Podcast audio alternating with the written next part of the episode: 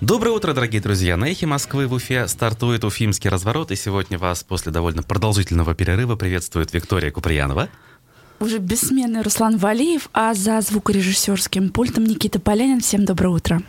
Друзья, напоминаем, что у нас прямые трансляции ведутся в Ютубе, а также в социальной сети ВКонтакте. А также можно писать сообщения, смс, WhatsApp и Telegram по номеру плюс 7 927 304 10 51. Можно общаться между собой также в том же самом Ютубе. А, скажем, что сегодня у нас, э, помимо обзора прессы, фрагмента персонально ваш с Русланом Нурдиновым, у нас голосование.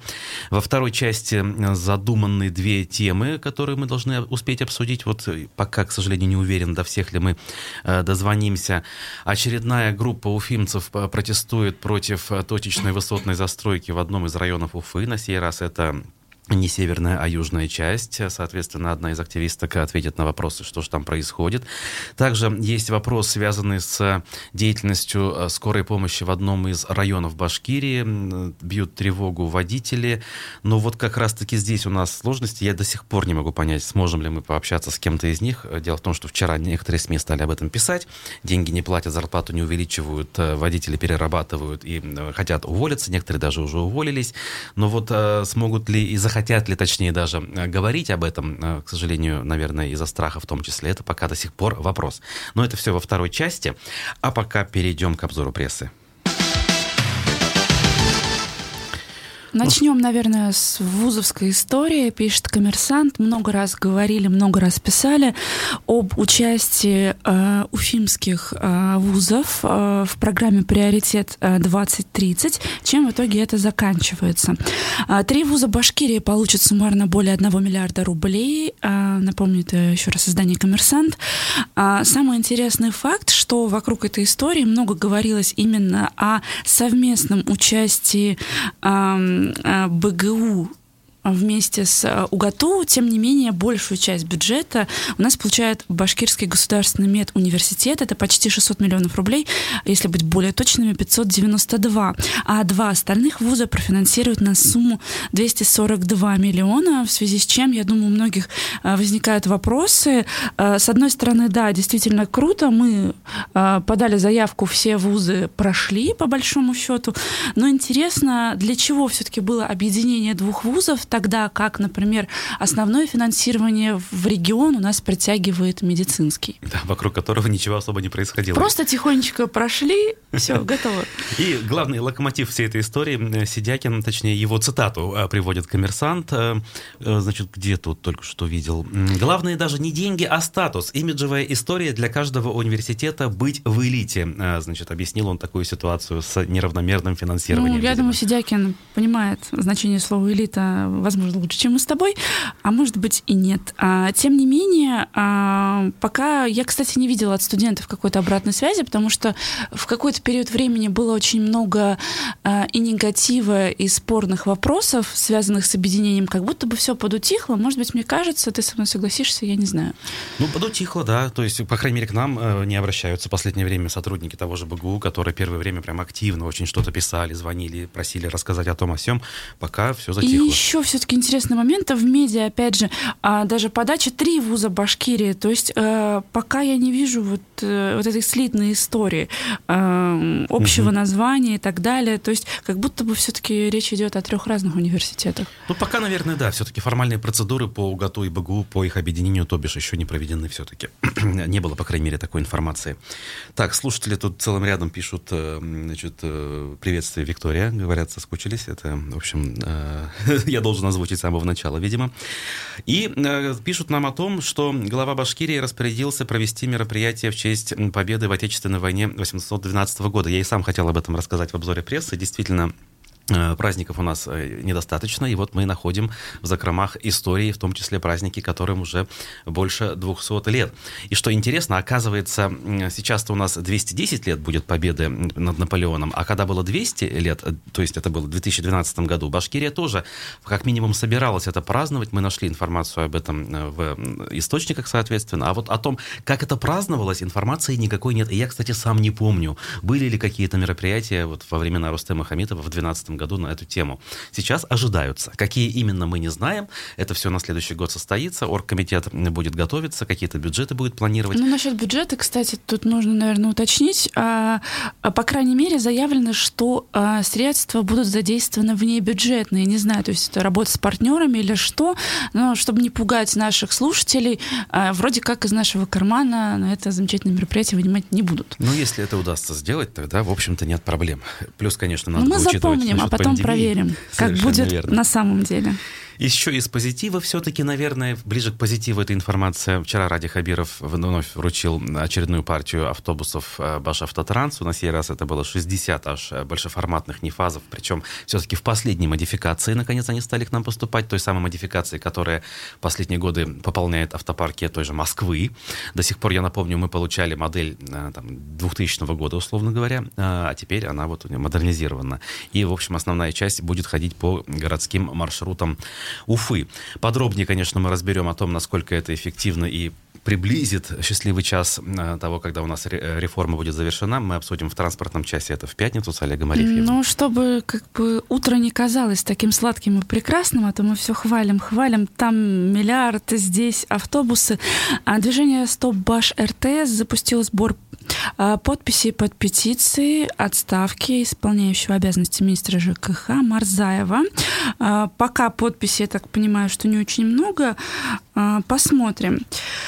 Так, а, приведу. Кстати, сколько? Да-да. Угу. 13 последний раз я видела. В медиа была цифра. Сейчас нужно, наверное... 418 людей Уже 418. Угу. За ночь э, что, что-то набежало. Хотя я утром ехала, слушала радио другое, не наше, ага. говорили про 13. И, кстати, кстати, очень надо, э, важно точнее отметить, вчера на той же платформе Change.org появилась другая встречная петиция э, назначить Алана Марзаева полноправным министром ЖКХ РБ. Сейчас он исполняющий Интересно, обязанности, кто я напомню. ее создал? А, значит, не видно, кто ее создал, но 8 человек на данную минуту эту петицию подписали. В этом смысле счет, конечно, э, пока не в пользу а, Алана Основной Викторовича. причиной, напомню, является тот факт, что а, Уфа оказалась не готова к отопительному отопительному сезону.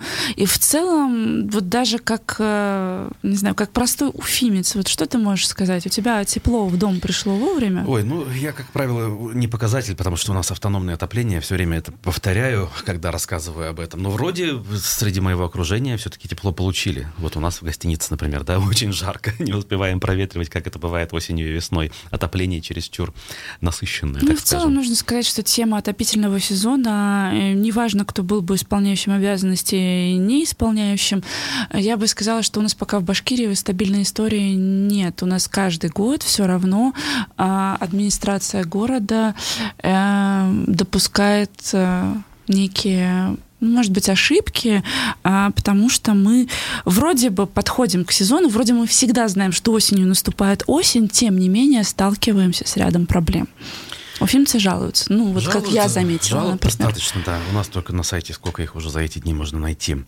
А, еще буквально несколько слов. Эм, МВД вчера сообщила о том, что медик из Башкирии подделала справку о вакцинации за COVID-19. Быть такого не может. Но не за 2000 там, или там 5000 рублей, как это бывает, а за маникюр и педикюр. В отношении нее возбуждено уголовное здесь дело. я не соглашусь, потому что хороший маникюр и педикюр как раз не менее 5000, наверное, и стоит. Ага, то есть она не прогадала в этом Нет, смысле. абсолютно цена оказалась вполне себе рыночной. И пока еще есть время, хочу обратить внимание на материал пруфов, а работа на горе, позеленевшие трупы, свое правовое поле, как живут возле самой огромной свалки Башкирии. Здесь хочу сказать один момент. Даже коллегам, может быть, как-то обратиться из именно интернет-СМИ. Очень мало в последнее время я вижу больших статей. Репортажи, разборов с выездом фотокорреспондента. Действительно, почитать. Такое иногда вполне себе здорово. И вот как раз-таки пример такого репортажа я вижу сейчас на пруфах. А, история действительно необычная. Ну, как необычная? А, История житейская. В 25 километрах от Уфы, около поселка Новые Черкасы, расположен самый большой мусорный полигон в Башкирии. Здесь находятся заброшенные сады, где живут э, жители, как, прошу прощения за тавтологию, живут жители Республики Башкортостан. Большинство из 30 полуразвалившихся летних домиков занято бомжами в настоящий момент. И вот здесь а, Пруфа делает материал, а, как так получилось, как эти люди оказались именно здесь, почему они никому не нужны, а, кто как а, вот к этой ситуации пришел. Мне кажется, материал достаточно важный. Мы редко обращаем внимание на социальные истории. Может быть, это связано с ковидом, потому что до пандемии все-таки журналистских выездов было больше, живой работы, репортажей было больше сейчас мы как-то все сидим по... в домике немного. Ну, правда, эти выезды особо нас на их и не касались. я, я, да, я скорее ну, говорю целом, о да. медиа, именно интернет-изданиях, которые делают репортажи, в том числе газеты и так далее. Вот, приятно почитать. Эм, рекомендую. Да, я тоже рекомендую. Прямо я тоже, не отрываясь, прочитал. Там довольно любопытно. Вот ты говоришь, эм, кто ими занимается, кто э, ими интересуется. Там, кроме э, участковых, по-моему, никто и не интересуется. Участковый заявил журналистам, что всех знает поименно определенно всю историю знает, и, в общем, за людьми следить приходится, потому что они, в общем-то, социально опасны, по его мнению. Ну что ж, обзор прессы на этом закончим, а теперь послушаем фрагмент. Вчера гостем программы «Персонально ваш» был э, активист из э, Чекмагушевского района, многократный кандидат э, в депутаты местного райсовета Руслан Нурдинов. По мнению некоторых спикеров, по моим наблюдениям, по наблюдениям моих коллег-журналистов, в основном в процессах, которые сложно иногда назвать легитимными и законными, я имею в виду в избирательных э, процессах, принимают участие учителя ну или бюджетники, например. Это тоже обычные люди, которым хвастаться высокой зарплатой, ну, не получится. Хорошими условиями жизни тоже. Выполнять при этом просто адски тяжелый сложный труд. Как вы считаете, почему эти люди, если это так, идут на вот такие поступки? Вы совершенно правы, что они работают за копейки, а выполняют очень сложную работу. Я сам работал полгода учителем, знаю, что это такое, с чужими детьми работать. Почему они это делают? Потому что другой работы у них нет. Если их выгонят с работы с этой, то они останутся вообще без дохода хоть какого куска хлеба, а им детей кормить, у них кредиты, им также жить дальше продолжать хочется. Не все же в политику в нашей жизни упирается, а еще и в желудок там, и одеваться хорошо, и так далее. Все эти люди – заложники системы нас всех держат в заложниках, их в том числе. Мы, конечно, можем их обвинять в малодушии, на совесть им давить, я постоянно это делаю, но все-таки мы должны и с пониманием к ним относиться. Мы тоже ничего не делаем для того, чтобы их поддержать. Не ходим наблюдать, например. Там, где люди, независимые наблюдатели находятся, действительно честные, принципиальные, там же нету э, нарушений. У меня тоже учителя были на участке, они не шли на эти нарушения, потому что им совесть не позволяла, они не то что боялись нас, а просто на наших глазах не могли вот этой подлостью заниматься. Мы должны с пониманием к ним тоже относиться, я думаю. Ну, раз вы работали и учителем, и в целом знакомы с теми учителями, которые в состав участковых избирательных комиссий входят, у них какое отношение ко всему этому? Какое мнение? Действительно ли они поддерживают Единую Россию, и некоторые делают это, возможно, там с удовольствием или без удовольствия, но без какого-либо ущемления совести, там, знаете, пусть их уволят, не уволят, я правду скажу. Они очень обрадовались, когда увидели результаты нашего голосования. У кого-то даже слезы на глазах навернулись на самом деле. Никто из них уже практически не поддерживает. У нас вот в селе, допустим, очень сложно найти из 1700 человек, вот я просто на скидку скажу, но 100 человек найдешь, нет, которые действительно Единую Россию поддерживают. Все остальные, всем она уже осточертела, эта Единая Россия. Если учителя вынуждены так поступать, если они вынуждены, вероятно, фальсифицировать результаты, то это безвыходная ситуация получается. Если мы все заложники этой системы, как из нее выйти? Я думаю, само собой все решится. История не знает таких режимов, которые существовали бы вечно. А тем более в наше время, когда очень большие скорости, такие перемены, люди вон на Марс скоро высаживаться будут, да, а мы тут на 60-70 лет, может, даже отстаем уже во всех, можно сказать, отраслях. Рано или поздно этот режим обязательно рухнет. Единственное, что очень жалко, после этого, скорее всего, произойдут какие-то катастрофические события. Может кровь пролиться в большом объеме, как у нас это происходило. Ну, у нас в стране же постоянно так. 905 год, что 17 год, что 93 год, все обязательно через кровопролитие. Не хотелось бы, конечно. Но надеяться на то, что у тех, кто сейчас находится у власти, проснется там, ну, про совесть я не говорю, а ум хоть немножко э, заработает, э, не приходится. Поэтому остается только ждать, жить тем, что есть. Руслан Нурдинов был гостем программы «Персонально ваш» вчера. Полная версия эфира найдется у нас на всех э, ресурсах, прежде всего в социальных сетях. А, сегодня гостем программы «Персонально ваш» будет, скажем, человек с другим оппонирующим э, Нурдиновым мнением, руководитель «Единой России» в Башкортостане Рустем Ахмадинуров. После 15 часов традиционно вы вопросы можете присылать во время эфира, а также заранее с помощью нашего номера для смс, WhatsApp и Telegram. Поскольку у нас, э, точнее даже не у нас, а у технической э, службы, которая обеспечивает голосование, что-то не то, не работает ничего, мы голосовать сегодня, друзья, не будем. В оставшиеся несколько минут мы продолжим обозревать прессу, тем более, что у нас есть, что мы не успели сегодня озвучить. Так, а, довольно любопытно продолжается противостояние, что ли, вокруг э, Шамиля Газизова, футбольного клуба «Спартак», клубов «Спартак» и «Уфа». Я напомню, что ранее удалось э, Газизову отсудить деньги у «Спартака», где он недолгое время был генеральным директором, и Октябрьский суд э, встал на его сторону, и вроде казалось, история заканчивается, но нет. Апелляция в Верховном суде Башкирии, кстати говоря, встала на сторону «Спартака». Ну, то есть, если совсем уж коротко, то лишние деньги, по мнению суда и по мнению «Спартака», разумеется, Шамиль Газизов потребовал и вроде как чуть было не получил. Кстати, были горячие головы, которые говорили, что он уже их получил, и раз у него их теперь много, там Э, речь о нескольких сот миллионах рублей, то он как раз должен часть, как минимум, этих денег выделить на финансирование клуба Уфа, у которого денег, как известно, не хватает в последнее время. Но, как мы видим, э, то решение в законную силу ведь до сих пор не вступило, и теперь вообще, возможно, и не вступит. Верховный суд, как я уже сказал, встал на сторону именно Спартака. Спартаковцы очень довольны, э, соответственно, и соответствующие комментарии кругом СМИ распространили, что вот справедливый в Башкирии суд имеется. Но что-то мне подсказывает о том, что эта история на этом пока не заканчивается. Поэтому, как говорится, понаблюдаем. Лишь бы это не было э, боком для нашего футбольного клуба все-таки. Учитывая тот факт, что ФК Уфа последнее время а, финансирование свое сильно потеряло, и будущее клуба, оно под большим-большим вопросом сейчас находится. Даже я далекий человек от футбола абсолютно. Ну, слушай, Ради а, Хабиров с... обещал, что вот-вот какой-то супер-мега-спонсор появится, и уже переговоры на финальном этапе. И Будем по, ждать. По слухам, Салават э, нефтехим, э, Газпром нефтехим Салават, то есть, по слухам, опять же, совершенно неподтвержденная информация. А, хорошо бы. А чего ждать от суда над Хабировым? Эксперты оценили перспективы иска за антиковидные ограничения, пишут пруфы. Иск будет рассматриваться сегодня, mm-hmm. 7 октября. А эксперт которого опросило издание, сообщает следующее. Иск не имеет никаких перспектив. Дело даже не в правовой плоскости, а в том, что Центр делегировал главам республика губернаторам широкие полномочия по борьбе с COVID-19. Это действительно так. Угу. А, много раз и Роспотреб, и остальные инстанции заявляли о том, что в каждом регионе ситуация будет решаться по-своему.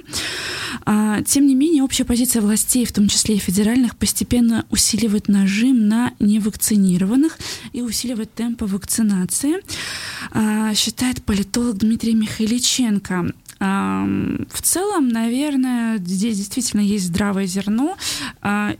А, иск, эм, отправленный главе региона, перспектив много действительно не имеет. Э, тем не менее, вот мы как раз хотели проголосовать на эту тему. Считаете ли вы нужным а, вот это давление, нажим а, усилить, уменьшить количество мероприятий, сократить численность залов или оставить? Но, Но вот, к сожалению, да. мы сегодня поголосовать с вами не можем. До перерыва буквально пару комментариев одному из слушателей. По СПЧ дальше какая тема? Э, я хочу сказать, что по СПЧ непонятно сроки-то того нашего первого СПЧ истекли формально вот как раз в сентябре. На следующей неделе, насколько я знаю, будет некое заседание, где, наверное, итоги будут подведены, и будет решен вопрос с тем, кто дальше продолжит там свою деятельность. А, пригласите Уфа Ситими Белякова. Кстати, э, человек, который пишет под ником Уфа Ситими, я думаю, не Беляков. А, это другой, наверное, человек. Во-первых, что... а во-вторых, Вадим как раз писал пост о том, что он вступил в должность в администрации. Совершенно верно. Он сейчас а, советник Уфы. Сергея Грекова по ЖКХ. Да, и поэтому он неоднократно не он. говорил о том, что работа ресурса уже не на нем. Мы уходим на перерыв, друзья. Да. Оставайтесь на их и через несколько минут продолжим. Продолжаем прямой эфир Уфимского разворота на волнах радиостанции «Эхо Москвы» в Уфе и в YouTube-канале «Эхо Москвы» в Уфе, а также в э, ВК, в ВКонтакте аккаунте «Эхо Москвы» в Уфе. У микрофона Виктория Куприянова. Руслан Валиев за звуком Никита Поленин. А, значит, прежде чем мы перейдем к следующим темам, а мы должны были обсудить, во-первых, проблему со скорой в Архангельском районе, а во-вторых, проблему с одним из застройщиков в Уфе, э, кое-что почитаю из того, что вы э, пишете.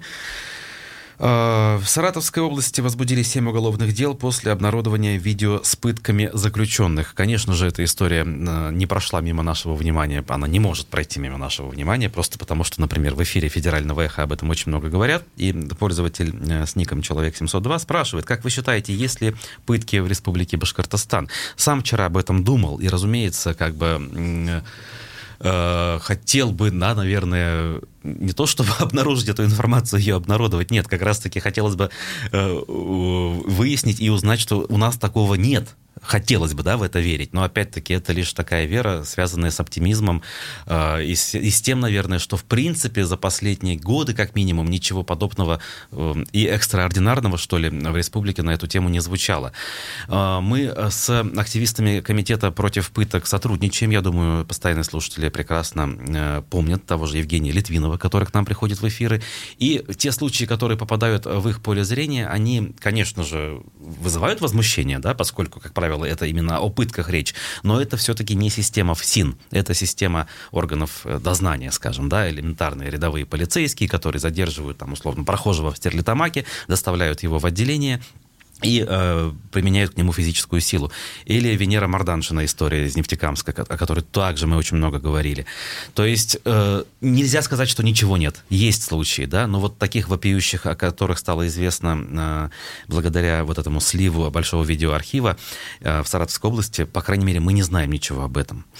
Вот, э, поэтому, опять же, говорить голословно, обвинять кого-то мы не можем. И э, если э, ссылаться на ту информацию, которая лично до меня, например, доходит из застенок нашего ФСИНа, ну, я не знаю, от того же Айрата Дельмухаметова, который долго находился у нас в СИЗО, к нему отношение было подчеркнуто вежливое. То есть он чувствовал себя как минимум э, неплохо может быть, это основано на его многолетнем опыте пребывания в местах не столь отдаленных, но он не жаловался на условия заключения У вообще. разный порог э, эмоционального угу. вот Эмоционально-болевой, да, да, да, да. А, с которым ты сталкиваешься. И в целом сегодня, конечно, день а, таких достаточно серьезных тем. Я думаю, что в федеральном эфире об этом будут говорить бесконечно, но для уфимцев тоже напомню и посоветую.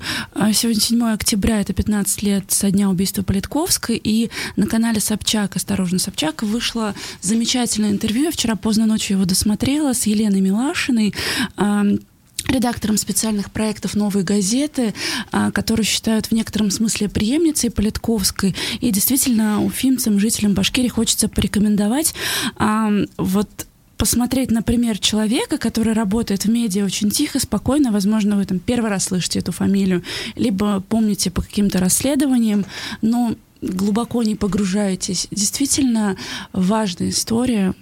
Мне кажется, Елена Милашина одна из самых выдающихся журналисток, в принципе, в России, одна из самых смелых журналисток, э, просто-напросто рискующих ну, жизнью, в прямом смысле этого слова. И действительно, вот я этот интервью, это интервью не смотрел, но обязательно найду меня время и посмотрю. Пора, меня поразило то, как она отвечает на вопросы. Э, Все равно Собчак человек э, гламура в, какой, в какой-то степени. Она пытается ее как-то подзадеть, зайти с какой-то стороны, а она вот как будто стена, камень, глыба э, тотального профессионализма. Ни один мускул у нее на лице не трогается, и она отвечает на все вопросы. Вот если бы существовал, я не знаю, роботи роботизированный журналист вот, по всем стандартам, наверное... Можно было бы с нее снимать слепок, Можно да? было бы с нее снимать слепок, потому что субъективщине, которая часто всем нам присуща, вот в ее жизни нет места. Угу. Э, прочитаю сообщение из Ютуба. Важный момент, кстати, я еще не успел тоже разобрать, с утра увидел в телеграм-каналах, э, но все-таки вот раз пишут, я процитирую. Башкирский историк Рамиль Рахимов приезжал к коллективу Стерлитамакского театра, чтобы запретить спектакль «Сказ о Кисябеке», который, как он сказал, ведет башкирский народ к бунту. Ну, тут я бы, наверное, добавил от себя, по-моему, он все-таки приехал не запретить, а как раз-таки рассказать э, театральной труппе о том, что спектакль ведет башкирский народ к бунту и призвать тем самым призывом э, труппу Стерлитамакского театра отказаться, видимо, от демонстрации ну, я этого думаю, здесь спектакля. только комментарий можно будет взять, да, чтобы да, узнать да, да. наверняка, что же он все-таки имел в виду и хотел сделать. Абсолютно. Но если, кстати говоря, вот э, таким образом у нас началось уже влияние на творческие коллективы, когда авторитетный, там, я не знаю, или для кого-то не очень авторитетный, ну так или иначе, важный человек из Уфы приезжает в театр и э, ведет так называемую просветительскую работу, указывая, что хорошо, а что плохо, то это чистой воды то, что мы были, видели, точнее, в Советском Союзе, по-моему, да? То есть ничем не лучше, ничем не хуже. Вот. Но так или иначе, э, перейдем Перед... все-таки к... Перед тем, да, как перейти к истории э, и звонку, все-таки давайте напомним, наверное, что происходило. А сегодня с нами на связи Ты погоди, будет... погоди, да? к этой истории чуть позже все-таки. А, изначально мы обещали про скорую помощь. Просто тут со спикерами у нас все-таки вышла накладка, я должен хотя бы озвучить. В частности, издание «Мэш» вчера опубликовало э, такую заметку. В селе Архангельском руководство Центральной районной больницы несколько лет не может подчинить три машины скорой помощи. У них нет денег. Неразбериха с авто там связана Э, там началась, точнее, с двухтысячных. Всего машин 5, шоферов 8. Три нуждаются в ремонте. Одной нужен новый двигатель, двум поменять колеса. Сумма ремонта больше 80 тысяч рублей. По словам водителей, раньше они чинили все за свой счет в личное время. Но сколько можно? Траты никто не возмещает. Вызовов много, авто не хватает. Если скорая увозит пациента в Уфу, фельдшера приходится ждать несколько часов. Шоферы жалуются, что времени нет даже попить чаю. Двое из коллег уже уволились, оставшиеся пошли пошли в прокуратуру и в больнице начали проверку. Главный врач поясняет, что денег на починку просто нет, и вообще, мол, на новом месте от него а он на новом месте работает и всего там несколько месяцев присутствует, поэтому он не виноват в том, что все эти машины у них в таком состоянии. Надо сказать, мы вчера получили контакты этих а, значит, водителей, как минимум двух. С одним удалось даже связаться, но это был пожилой мужчина, которому 62 года, если я правильно помню. И он сказал, что буквально вчера он уволился, потому что не выдержал таких всех этих условий. И поскольку он уволился, он не считает а, корректным а, после дам уже, да, ухода своего пытаться поливать там грязью, хотя правдивой в данном случае грязью своих бывших коллег. Я, в общем-то, с пониманием к нему отнесся и решил с другим человеком пообщаться. Другой обещал подумать, но в итоге так и э, не дал своего положительного ответа. Возможно, по причине того же элементарного страха. Ведь он не уволился, ведь он продолжает работать и, видимо, надеется э, там работать. Но, э, как мы уже не раз сталкивались с подобными ситуациями, а, особенно в среде медиков, к нам приходят и анонимно готовы рассказывать все, что угодно, а когда мы предлагаем выйти в эфир и озвучить свою позицию, как говорится, там, ненависть mm, город, Здесь, я думаю, можно страх. отнестись с пониманием, потому что грубый пример, но тем не менее, журналист а, может перестать быть журналистом, если он захочет, и пойти, например, если он там филолог, учителем русского языка и литературы. Медики — это та отрасль, которая, ну вот ты внутри нее крутишься, и ты никак не изменишь эту профессию. То есть, э, если ты уволишься из одного места, тебе все равно потом идти медиком. Это все равно Минздрав, это все равно одна и та же структура. То есть будущее люди, люди переживают за свое будущее во многом, я думаю. Ну, в общем, да, наверное, правильно, что ты это э, озвучиваешь. Если бы я сейчас сказал то же самое о педагогах, которые там на выборах ведут себя не всегда хорошо, и ты бы сказала это с точки зрения уравновешивания позиции было бы правильно, потому что я в последнее время начинаю, ну, наверное, излишне критично а, относиться У педагогов еще есть э, худо-бедно какой-то выбор. Всегда можно работать э, в смежной профессии, э, потому что, как правило, у преподавателя есть э, э, какая-то еще история основная. Например, химик, он может пойти работать куда-то на производство, к примеру, да, если он оканчивал тот же Башгосуниверситет. А медики все-таки более сложная история, мне кажется, более замкнутая такая структура. А, поэтому сравнение не совсем корректное. И да, давай, наверное, времени остается не так много. Перейдем к основной теме и к телефонному звонку. Сегодня с нами будет активист застройки. Отбивочку надо послушать, да. когда мы переходим. Хорошо. Как говорится, сделаем паузу в нашем длительном монологе. Да, значит, с врачами поговорить не удалось. В общем, озвучили то, что мы на эту тему думаем, а теперь у нас другая тема. А, напомню, что весной, может быть, вы следили за этой историей, может быть, нет, а точечная застройка на Армавирской, на участке, где, по словам местных жителей, предполагался максимально шестиэтажный дом, одна строительная компания из Уфы решила построить 27-этажный.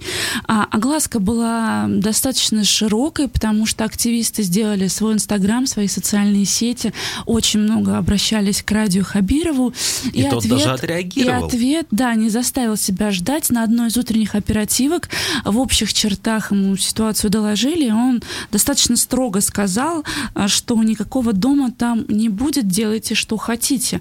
Там еще фраза была яркая, я ее сейчас не приведу, но если вы э, решите погуглить, вы найдете.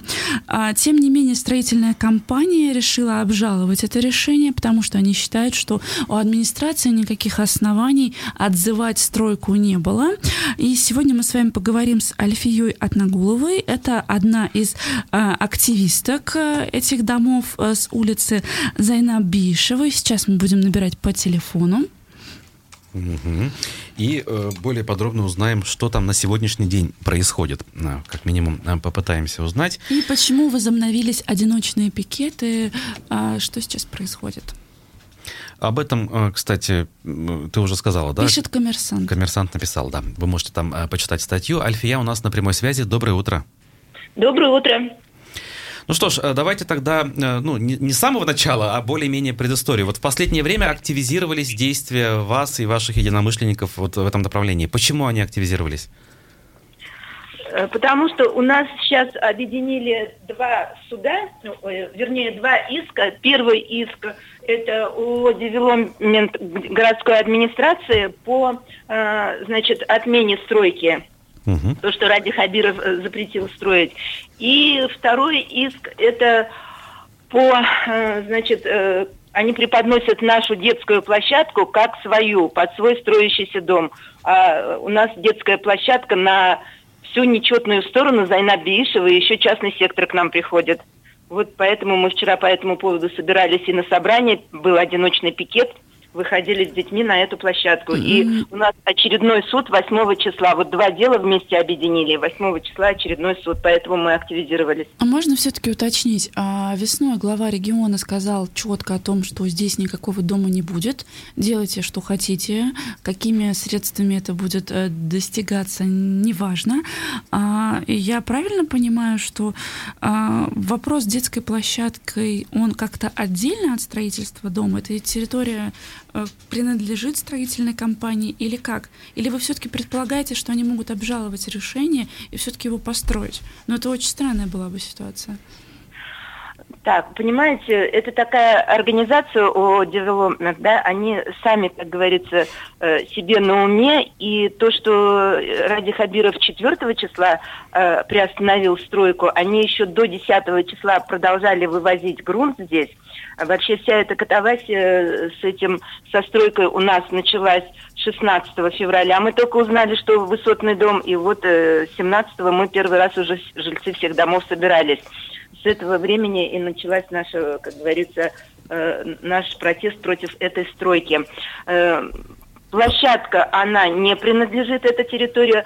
Mm-hmm. Нас вообще, у нас не проходил опрос жильцов ни по строительству. Площадка это наша. Э, не наша собственность, но площадка принадлежит вот э, улице Зайнаб Биишевой, трем домам, но гуляют здесь 13 домов, потому что есть еще одна площадка, где вот э, 11, 11 дробь 1 и э, 11 дробь 2, но там площадка такая темная и холодная, и дети там не гуляют. Кстати, я забыла представиться, я старшая по дому Зайнаб Биишевой 1, и э, вот стена нашего дома у меня окно в прихожей, да, выходит как раз на стройку, и забор стройки 12 метров от стены нашего дома, с торца дома. Подскажите, пожалуйста, а согласно а, плану межевания квартала, городскому плану, а, место площадки отмечено как что? То есть конкретно по документации, вы знаете? Так, по документации, вот я это самое подняла, как говорится, эту документацию, то, что у меня есть. Э, значит, э, земельный участок 0255 011 028 ЗУ-2 фактически является дворовой территорией домов 1, 3, 3 mm-hmm. дробь 1 по улице Зайнабиишевой. Там находится детская площадка, деревья. Это обстоятельство установлено заключением кадастрового инженера номер 2134. Угу. Скажите, а вам удалось ли выяснить, при каких обстоятельствах все-таки застройщик получил э, возможность начать там деятельность? Какие чиновники э, в мэрии, например, да, принимали решения? Какие процедуры проводились, может быть, хотя бы формально, да, э, типа общественных слушаний, или не было их, например? Да-да. Ну, каким образом они получили, как говорится, это умалчиваются, угу. но те, кто подписал им это разрешение, они находятся под следствием. Угу. Это вот как раз, да, э, то, что мы угу. по весне сообщали о некоторых чиновниках. То есть, возможно, да. коррупционная составляющая в этой истории, предполагаете? Одно, однозначно. Ну, и здесь я тоже не могу не отметить один интересный момент. Насколько я читала, застройщик э, за свою э, жизнь построил пока только 8 марта Village. Это коттеджная история. И этот дом должен, стал, должен был стать первой высоткой. То есть это не такой застройщик, который кварталами да, да, да. работает. Пока опыта высотного строительства у них, я так поняла, нет. Вообще они зарегистрированы только в мае 20-го о Development. Они принадлежат, э, как говорится, строительному тресту. Э, и 8 марта там малоэтажка, но там у них тоже, как говорится, война идет с этим коттеджным поселком, вернее, поселок воюет с ними. Там слышали, наверное, как они сделали канализацию, сливали в озеро. Ну, слышали эту историю, да, скорее да, всего, да. тоже. Ну, просто там, знаете, там жильцы, э, как говорится, в отдельных же домах живут, а мы, хоть и в отдельных, но мы все-таки сплоченнее оказались, и нас все-таки больше 13 домов. Хотя пострадают в основном три дома. Один, три, три дробь один. Те дальние дома, они, в общем-то, до них это передвижение. Но мы, мы же не против того, что построят дом. Здесь вообще-то иск должен был построить еще 15 лет назад. Здесь должен был стоять, вот у меня Зайнабишевый 1, 1А. Но тогда еще не строили. Якобы жильцы не согласились на 20 миллионов, то, что им давали 15 лет назад. Угу. А сейчас якобы этот участок купили за 13 миллионов. Подождите, ну. пожалуйста, важный вопрос. Вы говорите, мы не против, что здесь построить дом. Ну как так, если по материалам э, в медиа и есть фотографии встреч с, из социальных сетей, основная претензия была э, в том, что здесь можно строить шестиэтажный дом, а хотят построить 27-этажный. Это вот связано с карстом там и так далее уже. Нет, вот мы и говорим, что мы согласны, если построят малоэтажку, но не 28. Они ее не смогут построить, она у них сложится в стадии строительства уже. А почему, на ваш взгляд, для них принципиально именно это место? То есть уже вот уже сколько, скоро год, наверное, будет, как эта история происходит. Почему для них важно, ну, грубо говоря, не перенести эту свечку в какой-то другой район? Но ну, почему именно ваше место? Как-то ну, они это если, объясняют? Если вы меня услышали, я как бухгалтер, главный с 25-летним опытом, Думаю, что землю они купили дешево. Если вы услышали, 15 лет назад mm-hmm. люди не согласились на 20 миллионов, а сейчас якобы за 13. Mm-hmm. Mm-hmm. Просто, просто вот здесь три дома стояла, сауна одна, но я разговаривала с одним э, этим жильцом, он говорит, что я уже купил коттедж на мелькомбинате, брат его на этой территории тоже был, он строится, и э, тот, который вот, э, чья сауна была, он уже давно в другом месте, э, сауна, она сгорела перед Новым годом два года назад, а, ну, мы очень этому были рады, потому что тут был не, не, са, не сауна, а притон, тут и, и стреляли, ну, и Давайте убивали. мы, наверное, Еще один не вопрос будем да, да, это уходить в другую сторону. Скажите, Я вы... просто историю этого участка рассказываю, очень участок такой с Многострадальный, мы поняли, да. А еще вопрос, вот какого рода действиям вы, в принципе, готовы в, значит, на пути к отстаиванию своих целей? Я не знаю, там, ходить все время на бикеты, э, значит, приходить в Белый дом или что? Или вот, в принципе, вы высказались, и этого достаточно? Нет, но если вы, э, как говорится, в курсе нашей истории, мы же э, пикетировали и вывоз грунта. Вот пока они же только перестали вывозить грунт 11 марта, хотя Ради Хабиров приостановил стройку. Ну, здесь 4 я поправлюсь. Э, важный момент тоже. Давайте не будем э, слушателей в заблуждение вводить. Ради Хабиров сказал на оперативке, он не подписал никакую бумагу. Э, Все-таки стройка приостанавливается, когда от администрации Уфы поступает соответствующая бумага. Какого числа была бумага? Она явно не была в тот же день, когда Ради Хабиров это озвучил. Они бумагу эту не получали ни в каком виде, не хотели получать ни по электронке, никак. Они а, продолжали... а дата на ней какая стоит? Они 4 не марта 2021 года. То есть, а вы откуда знаете? Вы эту бумагу видели? Если они ее не, не получали, вы откуда получили?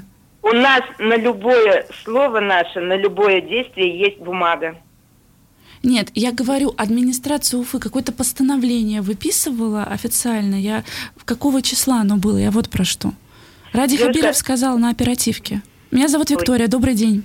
Вик... Виктория, да, извините, пожалуйста, не расслышала ваше имя сразу. Э, почему сейчас ООО «Девелопмент» подала э, иск на городскую администрацию, уже вот э, не помню, какой по счету суд будет, да, э, это самое заседание суда, потому что есть официальная бумага, то, что стройка приостановлена. Поэтому э, ООО «Девелопмент» подала иск на городскую администрацию, чтобы отменить вот это вот, эту, как говорится, это приостановление. Ну и подведем да, небольшой итог. Насколько я понимаю, что сейчас ваши действия направлены на правовое поле. У вас есть представитель а, юрист, это Евгений Шулындин. Мы как раз за ситуацией в Facebook по его постам как-то немного следим. А, спасибо вам большое. Руслан, может быть, вопрос какой-то? Да нет, есть? все, в общем, понятно. Да. Можно, можно да? я еще дополню? Коротко, вот полминуты. Ага. Мы делали официальный запрос в городскую администрацию по состоянию, значит, образовательных учреждений. И вот то, что тут загруженность, я вам озвучу. Башкирская гимназия 151, э, вместимость, предусмотренная проектом 900, факт 1218. И лицей в Колгуевском 160, вместимость 550, факт 1780 но в садиках, значит, поменьше. 211 455, тут 5 садиков, да. Угу. И, знаете, в лицее учатся дети даже с Кузнецовского затона, понимаете, сейчас такая загруженность, что дети сидят по два, по три человека на одном стуле, а здесь 332 квартиры, и квартиры однозначно будут покупать э, по материнскому капиталу. Да, да, это что... абсолютно да. понятно, логично, в общем, да. здесь нет никаких сомнений. Спасибо вам за подробную информацию. Альфия Отнаголова, старшая из одного из домов по улице Зайна Биишевой, рассказывала о противостоянии местных жителей с одним из застройщиков, который возводит высотку. А мы заканчиваем уфимский разворот. Виктория Куприянова, Руслан Валиев, Никита Полянин был за звукорежиссерским пультом. Всем хорошего Оставайтесь дня, хороших новостей. До свидания.